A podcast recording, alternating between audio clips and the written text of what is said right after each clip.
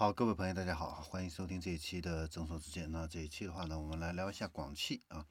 一到七月份的话呢，广汽集团啊累计销量的话呢是增长了百分之十九啊。旗下的这个爱安、传奇品牌，还有广汽本田、广汽丰田呢，表现都还是比较突出的。那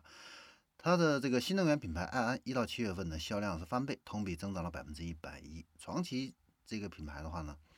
是增长了百分之二十七，连续十三个月实现正增长。广汽本田和广汽丰田的话呢，也是分别同比增长了百分之十和百分之二十四，但是呢，广汽三菱啊，同比却是下滑了百分之零点二一，广汽菲亚特克莱斯勒的话呢，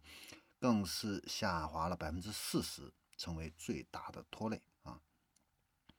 那三菱和吉普这两个品牌的话呢，虽然都是处在一个热门的 SUV 市场啊，但是销量确实是比较低迷啊。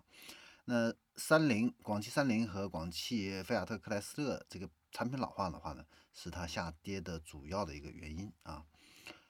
事实上呢，今年上半年的话呢，广汽三菱啊累计销量的话呢，还是保持了一个百分之四点六五的一个正增长，但是呢，它七月份销量呢不太好，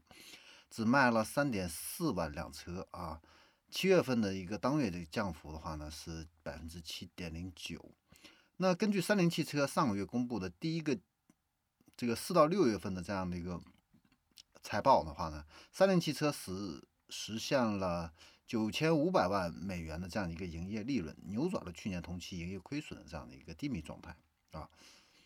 那净利润的话呢，也是上升到了五千五百万美元，但是呢，它在中国这个市场的一个表现的话呢，却还是平淡无奇啊。主销的这个产品呢，更多的是依靠欧蓝德。那面对这个电动化的这样的一个浪潮的话呢，广汽三菱在今年六月份重庆车展的话呢，也发布了纯电动的这个车型，叫呃阿图科。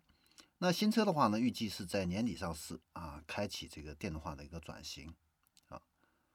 呃，但是呢，根据雷诺日产三菱联盟去年五月份发表的这个声明来看的话呢，三菱汽车未来它的核心市场的话呢，会是主攻东盟和大洋洲啊这样的一些地区。那比三菱降幅更大的是广汽菲亚特克莱斯勒。那上半年的话呢，广汽菲亚特克莱斯勒的话呢，同比降幅是百分之三十三，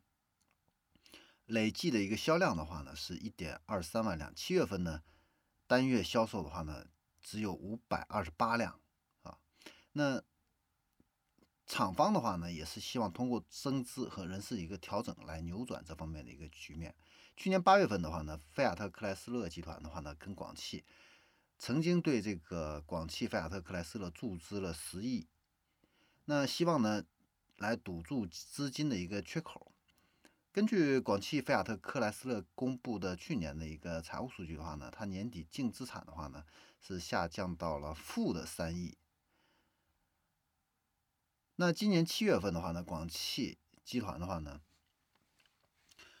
呃，和这个菲亚特克莱斯勒这个集团的话呢，再次同意向这个广汽菲亚特克莱斯勒注册资本呢增加三十亿，用来促进广汽菲亚特克莱斯勒之后的一个振兴的计划。那今年五月份的话呢，广汽菲亚特克莱斯勒的话呢，还任命了朱立朱恒利啊来担任广汽菲亚特克莱斯勒的副总经理兼执行委员会的成员。呃，两个月之后的话呢，又任命为